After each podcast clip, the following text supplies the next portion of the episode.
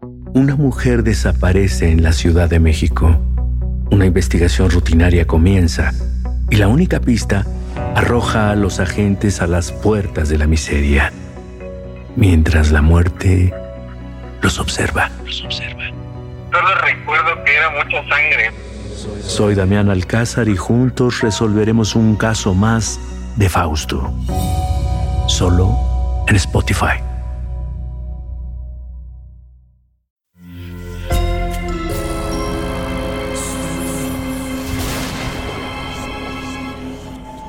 Portal Sonoro no se hace responsable de las visiones, pesadillas o encuentros cercanos del cuarto tipo que puedan suceder antes, durante o después de la experiencia. Para una experiencia sonora completa recomendamos audífonos para dejarte envolver por la casa grande y sus infinitos cuartos. Escucha bajo tu propio riesgo.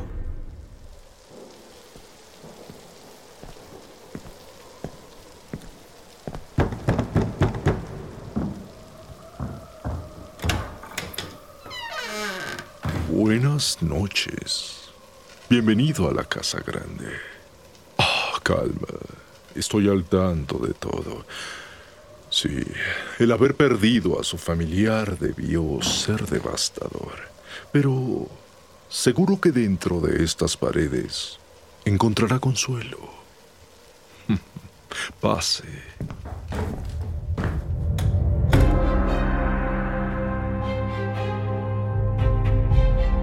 Sombras de la Casa Grande.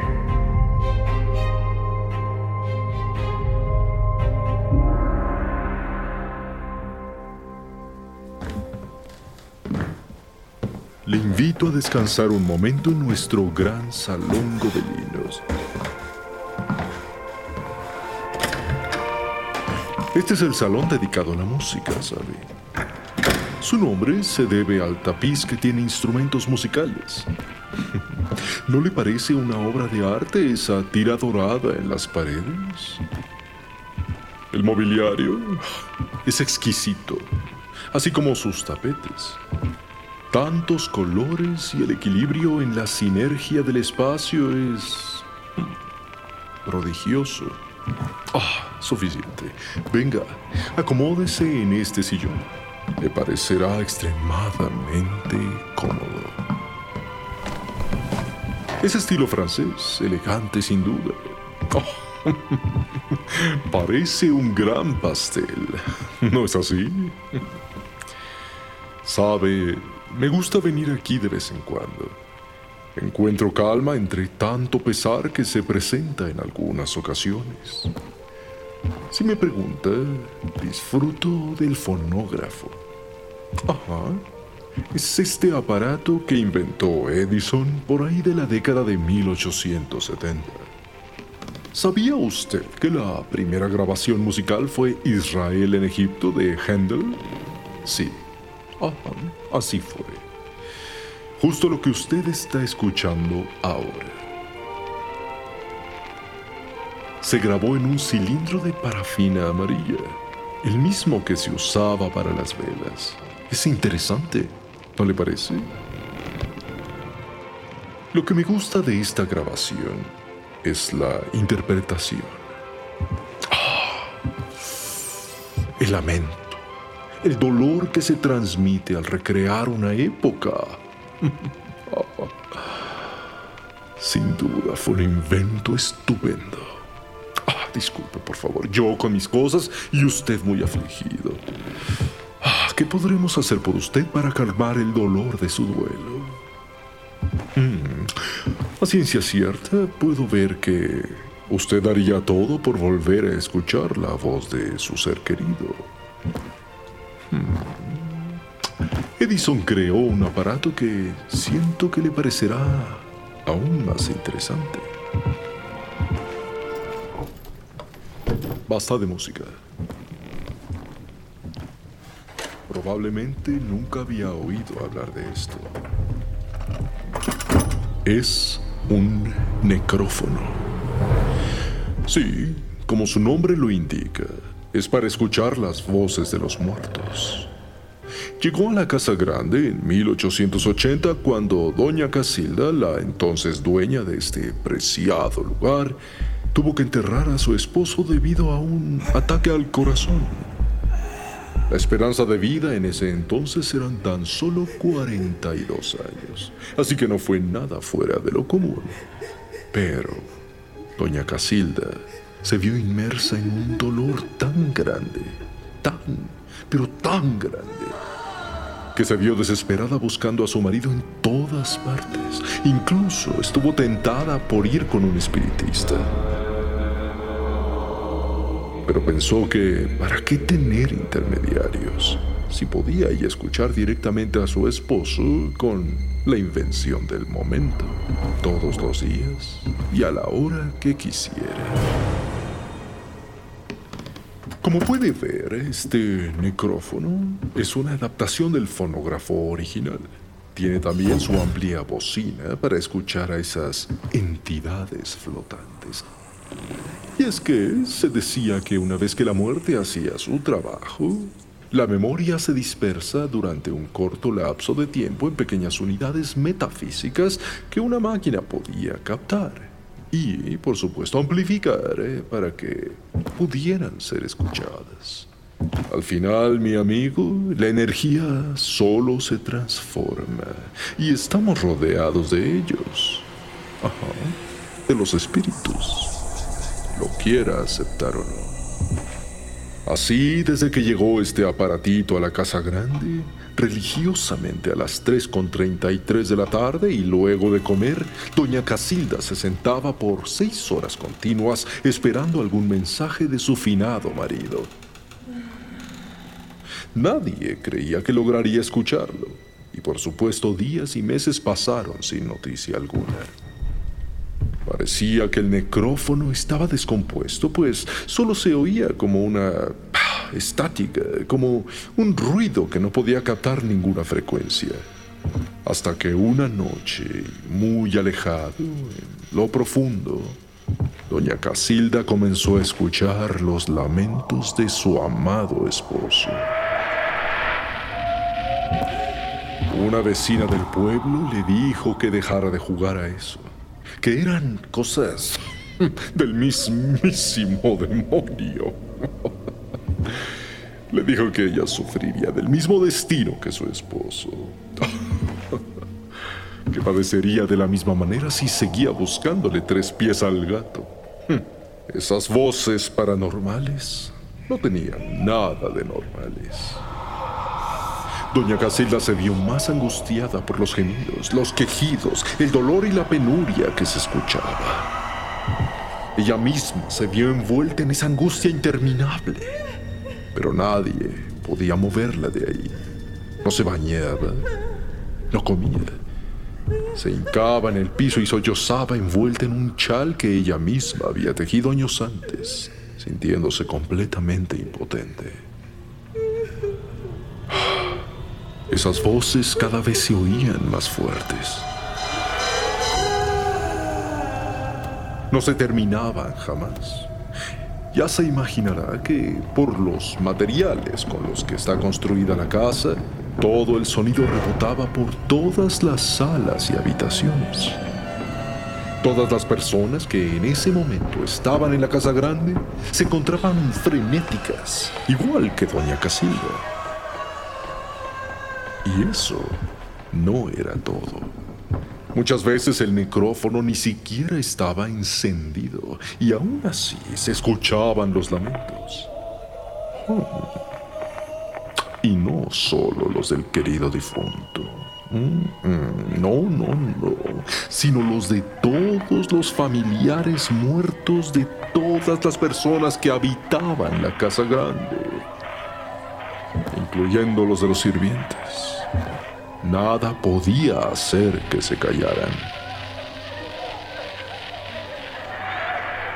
Algunos días pasaron y desesperada y lógicamente preocupada por su esposo, doña Casilda pidió que lo desenterraran del cementerio. Sí, justamente ese que se ve a través de esos ventanales. Sí, aquí a la izquierda. ¿Ya lo ve? Hermoso cementerio.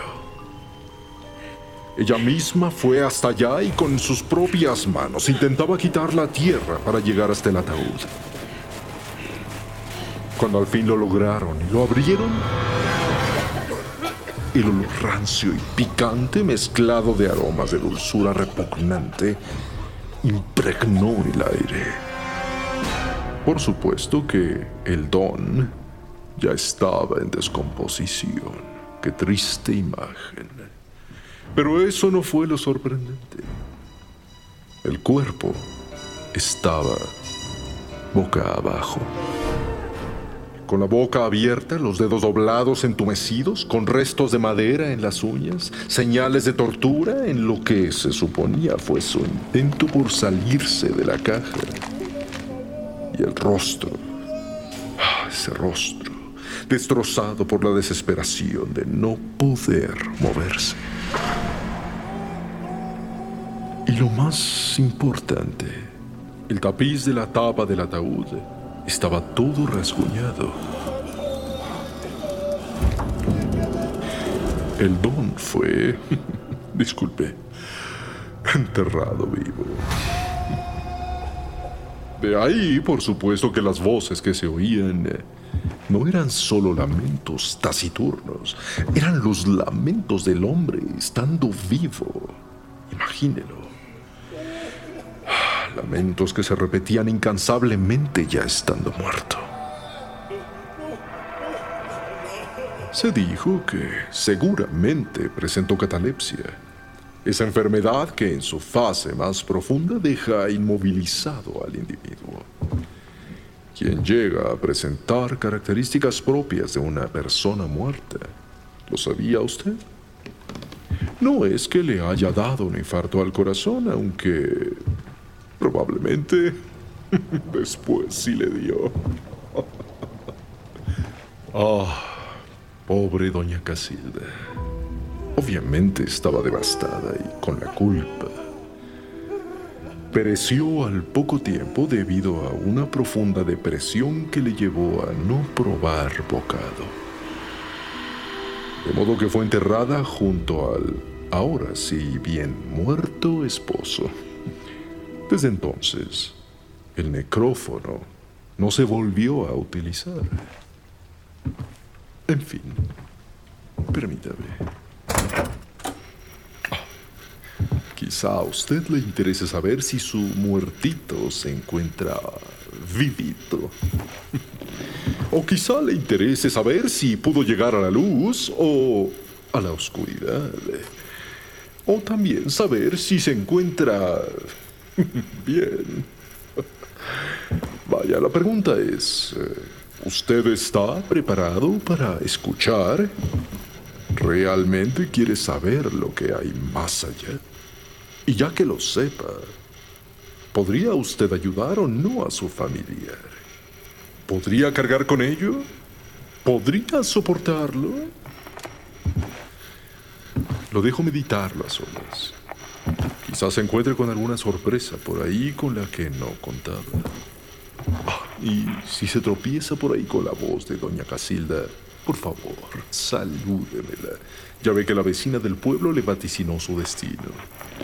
Ah, y no deje de poner atención. No sea que el no escuchar le traiga consecuencias eh, funestas. Buena noche.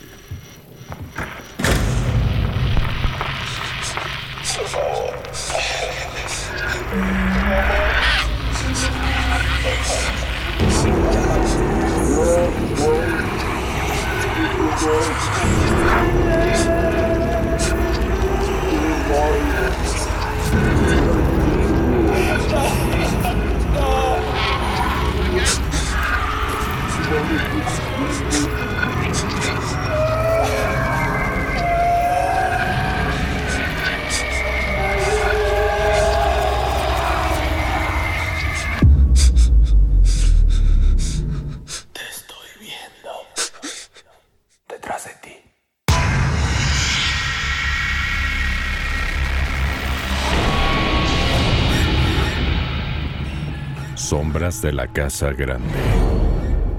Impregnado del alter ego demoníaco de Luis Eduardo Castillo, nacido de la oscuridad de Yolanda Castillo. Con las psicofonías esquizofrénicas de Cassandra Tinajero y Edwin Irigoyen y las invocaciones de Daniel Padilla. Producido interdimensionalmente con Israel Pérez y Fernando Santamaría para Portal Sonoro.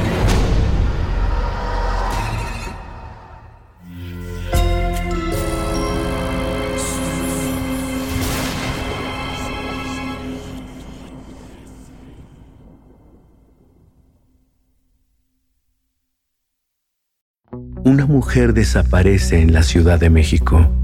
Una investigación rutinaria comienza y la única pista arroja a los agentes a las puertas de la miseria, mientras la muerte los observa. Solo recuerdo que era mucha sangre. Soy Damián Alcázar y juntos resolveremos un caso más de Fausto. Solo en Spotify. Sé bienvenido a Tristan Terror, mi podcast donde comparto múltiples vivencias paranormales que mi propia audiencia me manda. Relatos sobre brujas, sectas, fenómenos extraños en distintos lugares conocidos de México. Adéntrate para que conozca los relatos más aterradores de México. Y así esta noche, te aseguro tendrás dulces pesadillas. Escucha Tristan Terror en cualquier plataforma de podcast.